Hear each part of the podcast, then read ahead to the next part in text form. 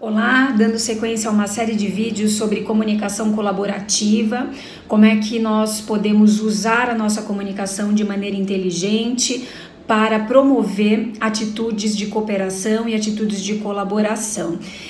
A comunicação colaborativa, ela é uma comunicação que tem um equilíbrio entre fala e escuta. Então, eu não fico nem prioritariamente no papel de ouvinte e nem prioritariamente num papel de falante. Eu transito entre esses dois papéis numa relação comunicativa. Eu vou trazer alguns conceitos aqui para começar a falar sobre a expressão. Então, o último vídeo que eu gravei, os últimos vídeos que eu gravei, falavam sobre escuta, o nosso papel quando nós estamos recebendo a mensagem do outro e como esse papel é fundamental se a gente quiser gerar essa promoção de relação de colaboração.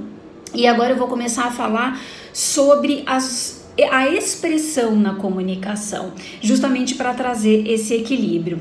E não dá para começar a falar sobre o papel do emissor da mensagem sem trazer o conceito de diálogo. É, vários autores, várias autoras de diversas áreas definem diálogo, então diálogo tem uma definição que vem de diversos lugares, mas eu gosto bastante de uma definição de um filósofo russo chamado Bakhtin, que é conhecido como filósofo do diálogo. E o Bakhtin diz que o diálogo, ele traz a possibilidade da interação por meio da linguagem e que essa interação por meio da linguagem coloca a todos numa posição igualitária. E eu acho isso fantástico e vejo que essa definição realmente traz o conceito de comunicação colaborativa. Quando nós nos abrimos para o diálogo, não existem diferenças de papéis, diferenças hierárquicas de papéis. Está todo mundo ali numa posição de igualdade. E eu vou trazer aqui alguns conceitos que vêm de diferentes áreas. Então, essa, por exemplo, esse conceito, por exemplo, do Bakhtin, que veio da filosofia, da linguística, eu vou trazer também conceitos que vêm da comunicação não violenta e da neurociência da comunicação. E tem um autor neurocientista que fala bastante sobre comunicação, que é o David Rock, que diz que uma comunicação eficaz, ela tem necessariamente três características. Ela é sucinta, específica e generosa. E essa também é uma definição muito legal, porque já começa trazendo aí um conceito sobre comunicação colaborativa, que é a necessidade de o emissor da mensagem ser sucinto.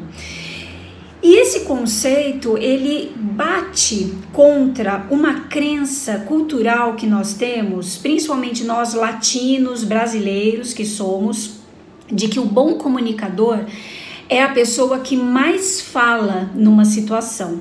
E na verdade, né, o David Rock, a neurociência traz pra gente que o bom comunicador é aquele que é sucinto. Ser sucinto não é necessariamente falar pouco, mas é falar o que vai ser útil, o que vai ser importante para o seu interlocutor ou para os seus interlocutores. É trazer uma mensagem que vai gerar aprendizado no outro de alguma forma, que vai mudar o outro de maneira positiva, que vai contribuir, que vai colaborar com aquelas pessoas que estão envolvidas nessa relação de comunicação. E ser sucinto é um grande desafio para muitos de nós, né? Quantas vezes a gente está aí numa comunicação, numa conversa, que a gente está falando, falando, falando, chega uma hora que a gente se pergunta para onde nós estamos conduzindo aquela conversa ou para onde nós estamos conduzindo o outro para aquela conversa, né? O nosso ouvinte.